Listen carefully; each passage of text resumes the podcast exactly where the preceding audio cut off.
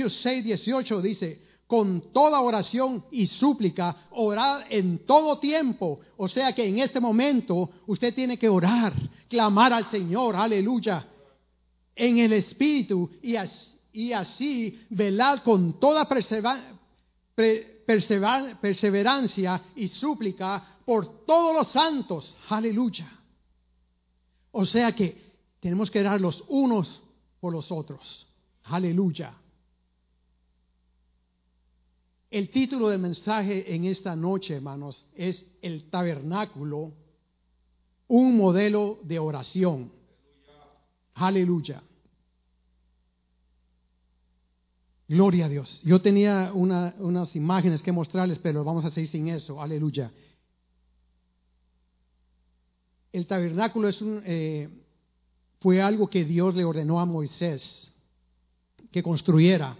Y era, fue algo que Moisés lo hizo conforme la palabra de Dios. Y dice así en Éxodo 25, 8 al 9, dice, y que hagan un santuario para mí, para que yo habite entre ellos conforme a todo lo que te voy a mostrar, conforme al diseño del tabernáculo y al diseño de todo su mobiliario, así lo haráis. O sea que Dios le dio planes a Moisés que hiciera este tabernáculo en el desierto para morar con su pueblo. Amén. El tabernáculo eh, se compone de tres secciones. Se compone del, del atrio, del lugar santo y del lugar santísimo. Aleluya. Y está a la entrada a la entrada eh, entraba la gente, entraba al atrio. Y, en Éxodo 33, 11 dice la palabra, y acostumbraba a hablar el Señor con Moisés cara a cara, como habla un hombre con su amigo. Y eso cuando Moisés hablaba con, con Dios, estaba en el lugar santísimo. Y ahí es donde quiero que cada uno de nosotros podamos llegar con confianza, porque Él, Él ha proporcionado lo que nosotros necesitamos para estar delante de Él en su presencia. Aleluya. a la gente entrar al atrio, uno tiene que entrar dándole gracias a Dios. Estar agradecido con Dios. Miren en Salmo 100, verso 4, dice así, entrad por sus puertas con acción de gracias y a sus atrios con alabanza, dale gracias, bendecid su nombre. ¿Por qué le va a dar gracias usted a Dios? Usted le da gracias a Dios por lo que Él hizo en este día. Él permitió que cada uno de nosotros abramos nuestros ojos. Usted, hermano, que está sentado ahí con la hamburguesa en la mano, sí, ahí lo está viendo. Aquel que está en la cama, recostado ahí viendo, también a, a usted le permitió que abriera los ojos. Permitió que cada uno de nosotros respiráramos permitió que nos levantáramos de nuestra cama. Está permitiendo que yo pueda levantar mi, mi mano, que lo alabe, que lo glorifique, que le dé gracias, Señor. Gracias, Señor, porque me dices otro día de vida. Tú eres grande y tú eres poderoso. Dele gracias a Dios por todo lo que tienen en su vida. Esa lista que tiene que, que le quiere presentar al Señor, déjala a un lado. Esas peticiones que tiene, déjelas a un lado. El Señor las conoce. Y alabe su nombre. El, Señor dejó este patrón de, oración. Hay muchas eh, maneras de orar. Y este es uno de ellos, lo del tabernáculo. Dios quiere que lo alabemos. La gente entrar al atrio, con lo primero que se encontraba era con el altar de bronce. ¿Y qué se hacía ahí en el altar de bronce? En ese altar era, un, era como cuadrado Y ahí se hacían sacrificios para Dios.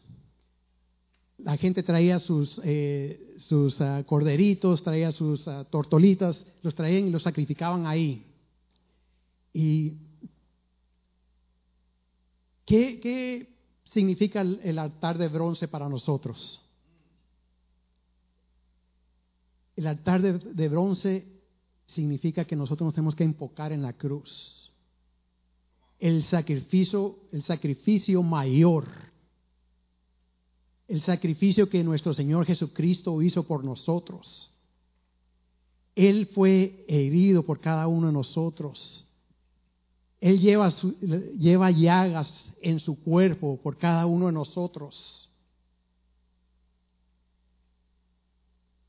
Mientras nosotros éramos débiles, a su tiempo Cristo, murió por cada uno de nosotros. Eso miramos en, Romanos 5, 6. Él murió por cada uno de nosotros. Él llevó nuestros pecados. Vamos a Isaías 53, 5. Aleluya.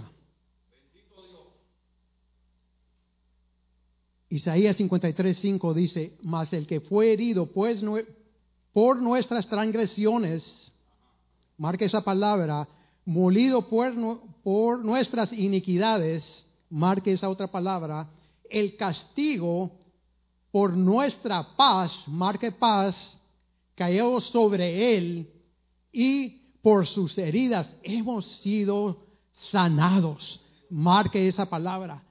Las transgresiones, hermano. Una transgresión es cuando uno pasa una marca. Uno está transgrediendo, está pasando la- una marca que se ha establecido, ¿verdad? Eso es muy diferente a iniquidades. La iniquidad está en nuestro corazón. Muy diferente. Y dice que Él fue herido por nuestras transgresiones y fue molido por nuestras iniquidades. ¿Qué fue, qué fue lo que le pasó a Él? Lo latigaron, lo crucificaron, ensartaron clavos en sus manos y en sus pies, ¿verdad? Y fue cruzado con una lanza por nuestras iniquidades, lo que hay en nuestro corazón. Eh, el deseo que nosotros tenemos de, de- de hacer el mal hacia, hacia otros, el deseo de hacer mal hacia nuestra propia vida. Porque hay mucha- muchos momentos en los cuales nosotros causamos mal a nuestras propias vidas para causarle daño a otra persona. Y Dios, nuestro Señor Jesucristo, fue molido por cada una de esas transgresiones que nosotros hemos, hemos cometido. Aleluya. Y dice, fue castigado por nuestra paz. ¿Cómo fue castigado él? ¿Se recuerdan que a él le pusieron una corona? Esa corona se la pusieron en la cabeza y es una corona de espinas. ¿Qué es lo que más, lo que más ataca al enemigo? Nuestra mente. En este momento el diablo está atacando nuestra mente, poniendo duda en nuestros corazones, poniendo duda en la vida de nuestros hijos. Dios no existe. ¿Por qué está pasando esto? Esa es una duda. Eso es algo mal que el diablo ha puesto en su vida. Pero él fue castigado por cada uno de esos malos pensamientos, esos pensamientos negativos. Él trajo paz. Esa paz está ahí, hermano, hermana. Esa paz está ahí. Esa paz es nuestra. Él la compró por cada uno de nosotros.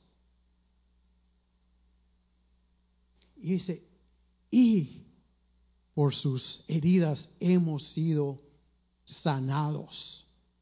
Qué lindo es eso. No solo está hablando sanidad física, sanidad mental, sanidad de nuestro corazón, nuestras emociones. Sí, puede estar ese temor ahí, pero Él trajo esa paz. Él nos ha sanado de eso. Aleluya. pasando el altar de bronce, encontramos el labraco de bronce. Este era un, es un, um, un mueble bien interesante, hecho de bronce. Le ponían agua, pero dentro del, del, labraco lo pulieron tanto que parecía un espejo. Sí que venían los sacerdotes, metían sus manos y ¿qué era lo primero que miraban? Se miraban ellos. Aleluya. En ese labraco nosotros tenemos que ofrecer cada parte de nuestras vidas, nuestra mente. Ya sabemos que Él ha traído paz, Él ha limpiado nuestra mente. Entregamos nuestra mente, Señor, quita todo pensamiento negativo de mi vida. Lávame, Señor, mi corazón, todo remordimiento, todo rencor. Quítalo, Señor, yo te lo entrego a ti. Este corazón te pertenece a ti. Este corazón, tú moriste por él. Aleluya. Estamos entregando nuestras manos, se las entregamos a él. Ya no robamos. ¿Verdad? Aleluya. Bueno, para aquellos que se bautizaron todo el cuerpo, menos la mano, ¿verdad? Me recordó eso el pastor, aleluya.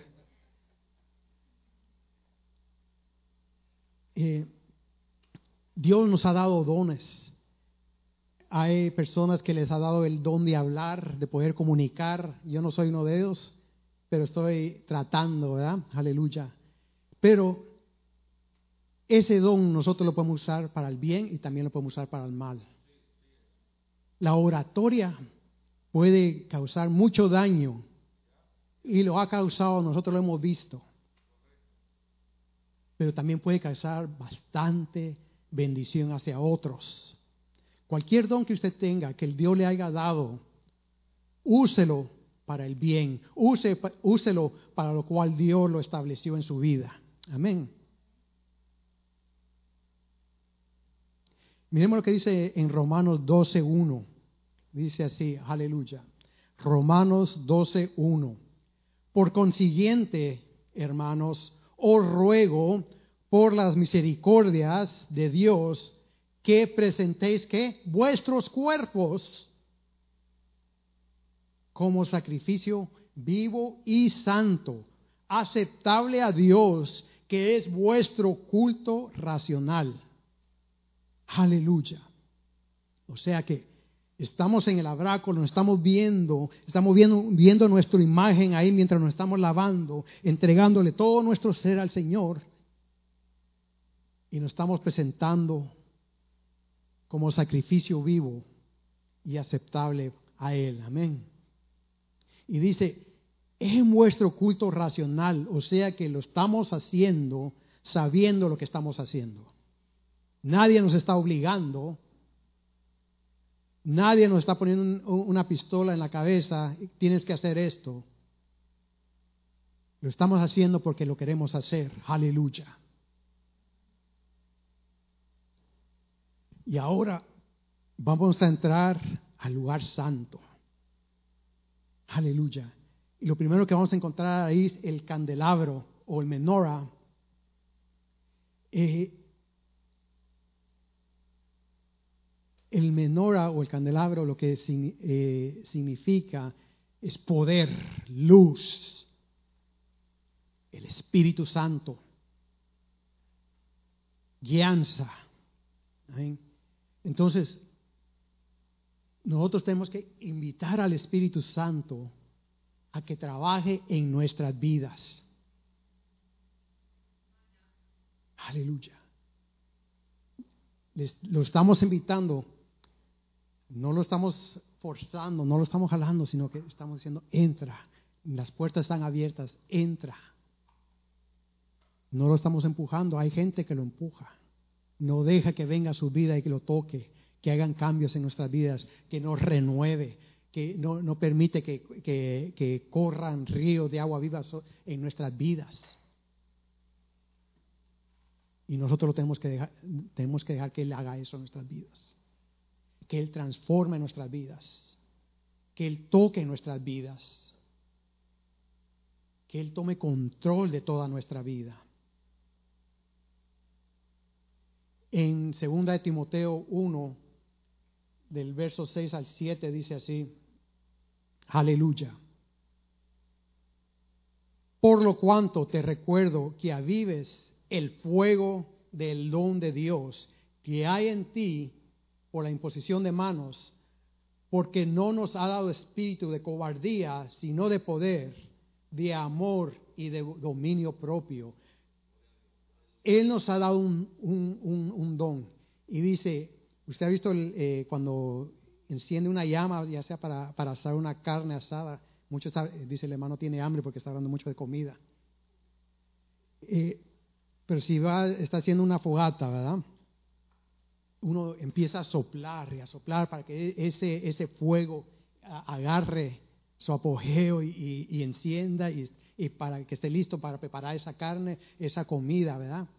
Entonces, eh, eh, Pablo le está diciendo a Timoteo, aviva el fuego del don que tienes en tu vida. ¿Cómo lo, lo avivamos? Buscando de su presencia, dejando que el Espíritu Santo venga a su vida, dejando que el Espíritu Santo transforme su vida. Aleluya. Y al hacer eso, dice que nosotros tenemos, vamos a eh, tener un espíritu de poder, de amor y, y dominio propio. O sea que el temor que nos estaba viniendo hacia nosotros se desaparece como humo. Eh, eh, hay un escritor, hubo un escritor que se llama Mark Twain, y él dijo, yo he pasado muchas cosas horribles, dice, en mi vida. Yo he sufrido, perdón, la palabra dice, yo he sufrido de muchas cosas horribles en mi vida, las cuales muchas nunca pasaron.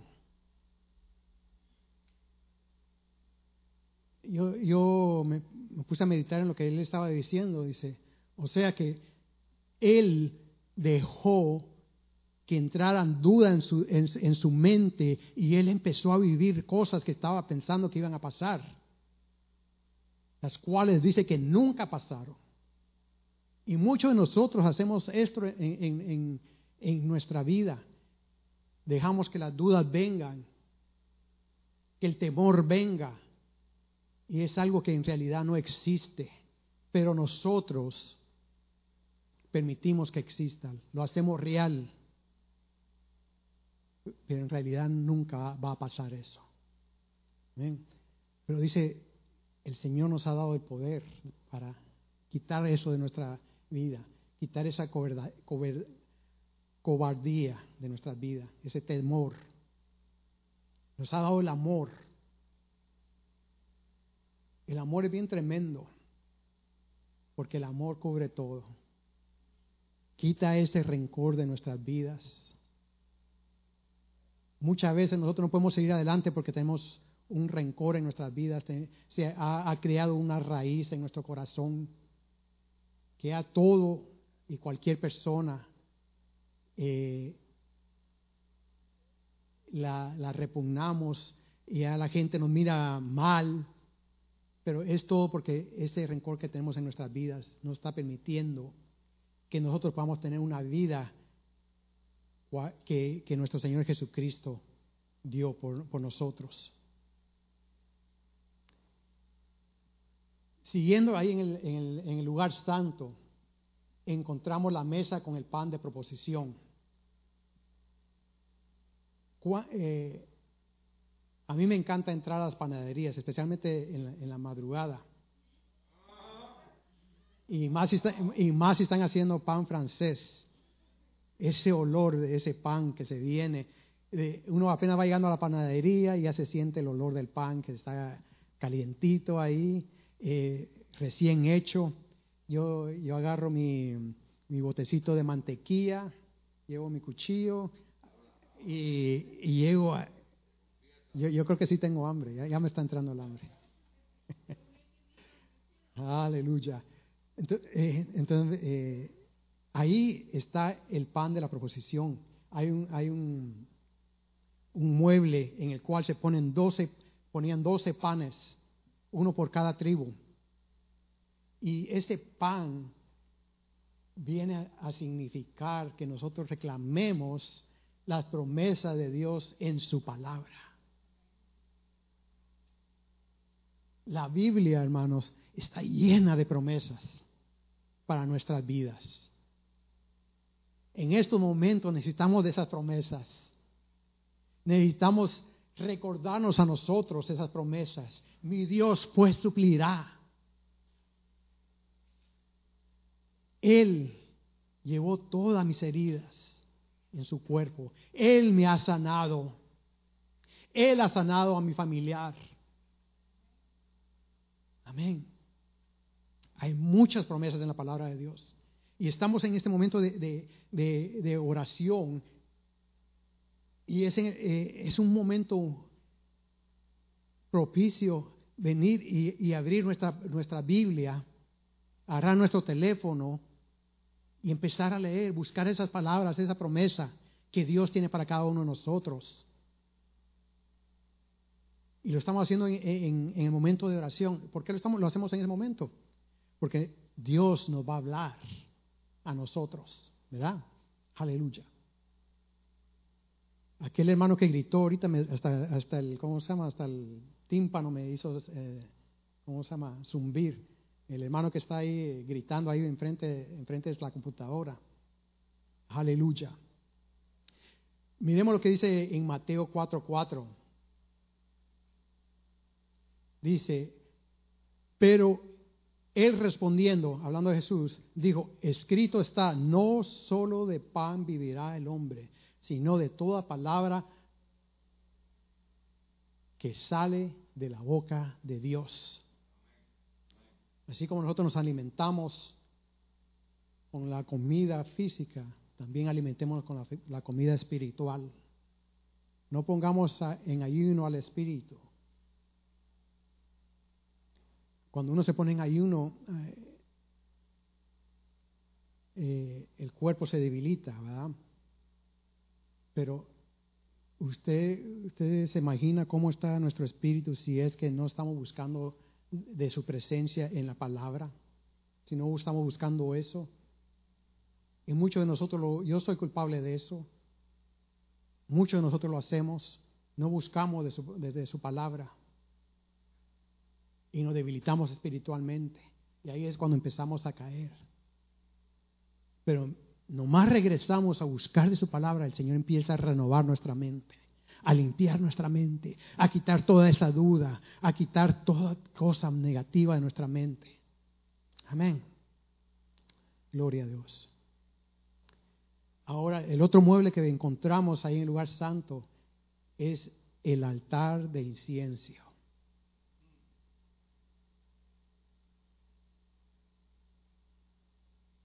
Aleluya. Perdón, ese es en el lugar santísimo, no en, el lugar santo. Ahí entramos en, frente de, ese altar de incienso adorar su nombre.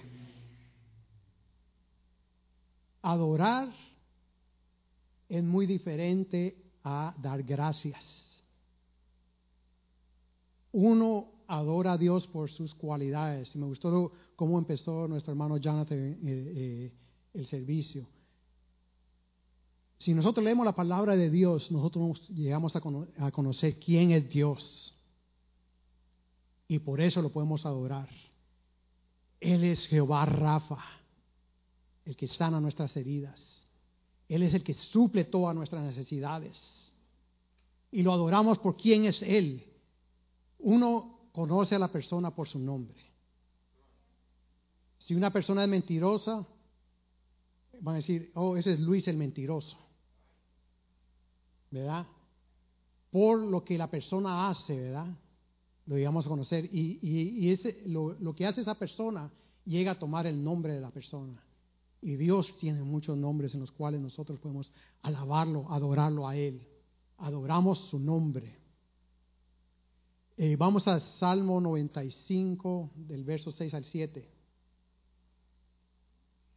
Dice así, venid, adoremos y postrémonos, doblemos nuestra, nuestra rodilla ante el Señor nuestro Hacedor, porque Él es nuestro Dios y nosotros el pueblo de su prado y las ovejas de su mano. Se oís hoy su voz. Postrémonos delante de Él, arrodillémonos. Usted sabe que si usted está de rodillas, esa es una posición en la cual usted no puede caer.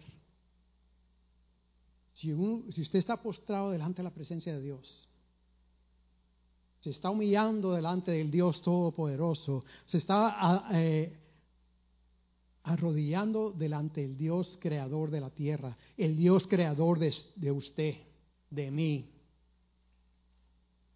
el que conoce todo nuestro ser, que conoce todos nuestros pensamientos. Delante de Él se está postrando y lo está adorando. Aleluya.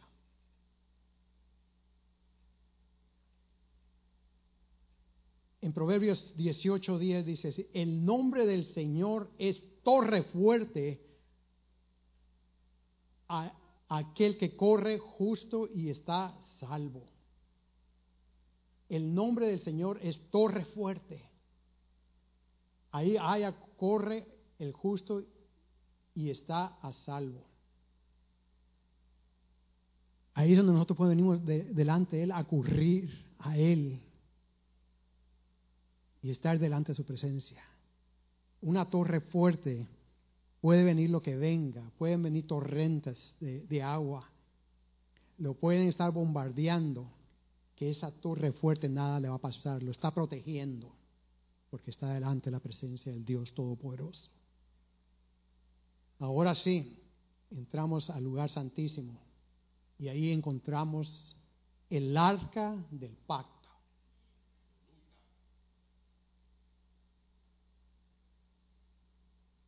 ¿Qué hace uno delante de la presencia del Dios Todopoderoso? Yo me imagino a Moisés cuando venía, se postraba delante de él, del Dios poderoso. Él no venía a pedir por, por, su vida. Él ya, ya a través de, de, todo el proceso ya lo ha hecho. Ahora viene a pedir por los demás. Él venía, los sacerdotes venían ahí delante del arca del pacto a clamar por el pueblo. Como decía al inicio de este estudio, que le doy las gracias a nuestro pastor por permitirlo, permitirme traerlo, nosotros venimos a interceder, a darle esperanza a los demás. En este momento nosotros venimos y nos convertimos en abogados por otras personas. Estamos delante del altar del Dios Todopoderoso, delante de su presencia. Él nos ha permitido por aquella sangre que fue derramada por cada uno de nosotros. Si no hubiera sido por nuestro Señor Jesucristo, nunca hubiéramos podido entrar ahí.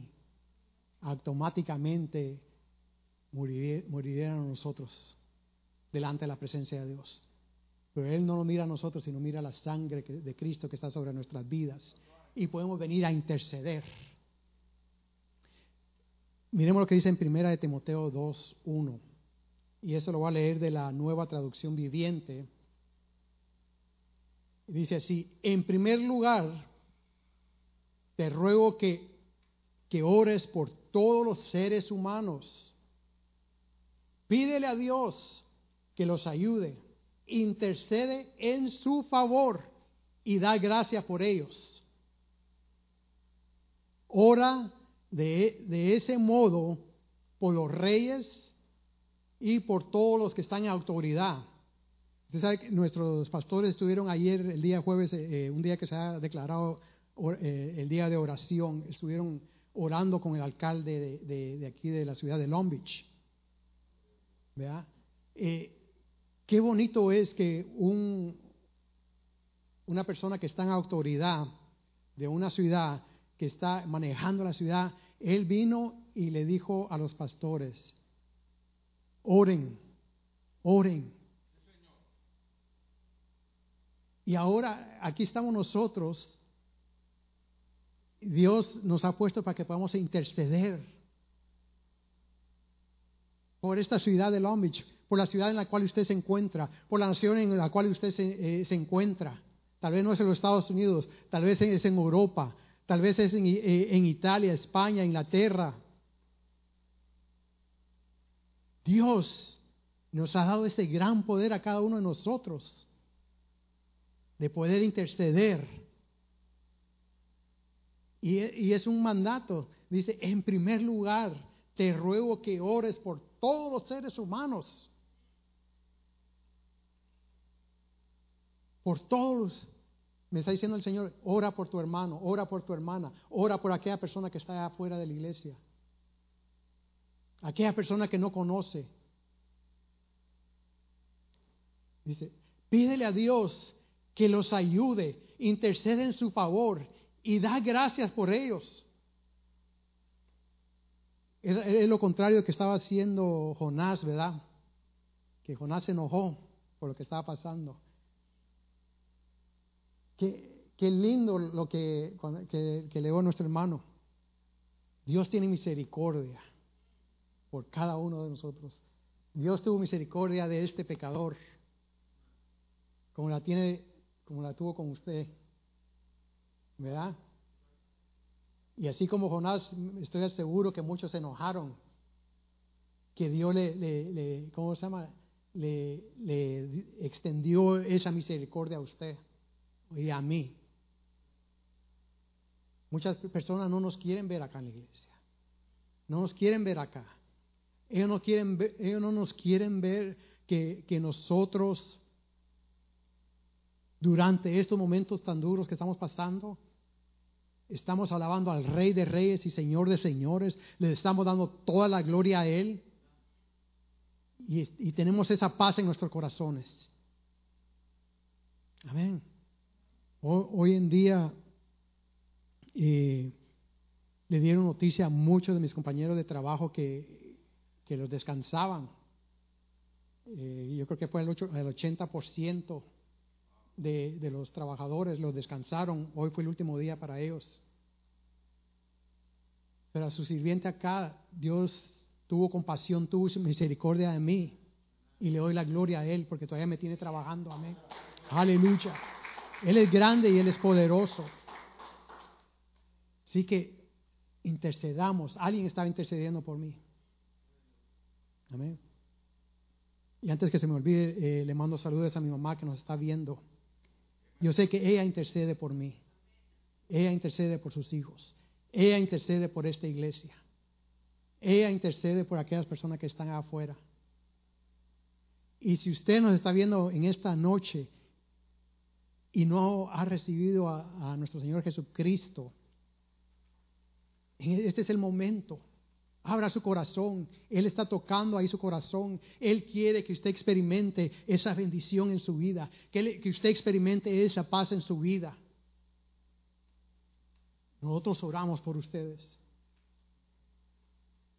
Dice, eh, en la última parte del verso dice, para que podamos tener una vida pacífica y tranquila, que se, que se caracteriza por la devoción a Dios y la dignidad. Si hacemos eso, nosotros vamos a vivir una vida pacífica y tranquila, que es lo que todo ser, ser humano quiere y desea, anhela, tener esa paz, vivir una vida tranquila. Puede estar pasando lo que esté pasando alrededor de nosotros, pero nosotros tenemos esa paz y esa tranquilidad. Amén. El tabernáculo, un modelo de oración. Eh, si no se recuerda de, de, de, los utensilios o de los muebles del tabernáculo, recuérdese de esto primero, de darle gracias a Dios, enfocarse en la cruz, ofrecer cada parte de su vida a Dios, invitar al Espíritu Santo que trabaje en su vida, reclamar las promesas de Dios,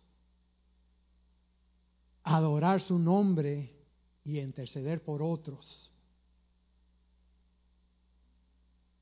Voy a hacer esta oración que se encuentra en números 6 24 al 26. Ahí la puede leer usted también. Y yo declaro esto sobre sus vidas. Dice, el Señor te bendiga, el Señor te guarde, el Señor haga resplandecer su rostro sobre ti, sobre mí, y el Señor tenga misericordia, el Señor alcance sobre mí su rostro y nos dé paz. Lo voy a leer otra vez. El Señor te bendiga y te guarde. El Señor haga resplandecer su rostro sobre mí y sobre ti. Egoísta, me puse antes y tenga misericordia de ti y de mí. El Señor alce sobre ti su rostro y te dé paz. Aleluya. Escuchemos lo que dice esta, esta alabanza. A mí me encanta esta alabanza.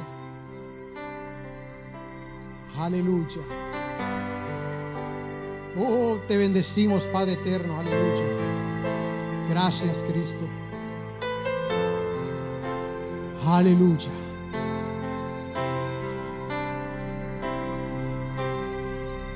Gloria sea tu nombre, Jesús. Santo eres, Señor. Quiero levantar a ti mis manos. Maravilloso Jesús, milagroso Señor. Llena este lugar de tu presencia al descender tu poder los que estamos aquí. Y los que están allá. Quiero levantar a ti mis manos, maravilloso Jesús, milagroso Señor. Llena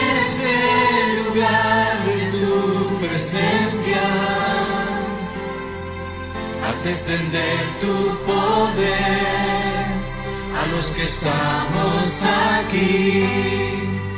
Creo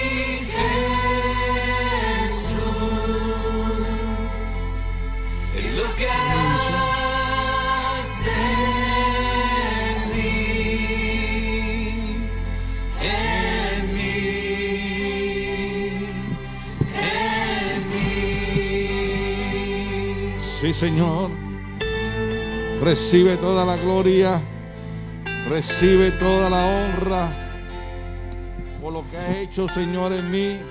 Alabado sea el Señor. Es una bendición. Oh, permíteme quitarme la máscara. Eh, andamos en la iglesia, como siempre, con pañitos desinfectantes. Eh, queremos ser parte de la solución y queremos cooperar.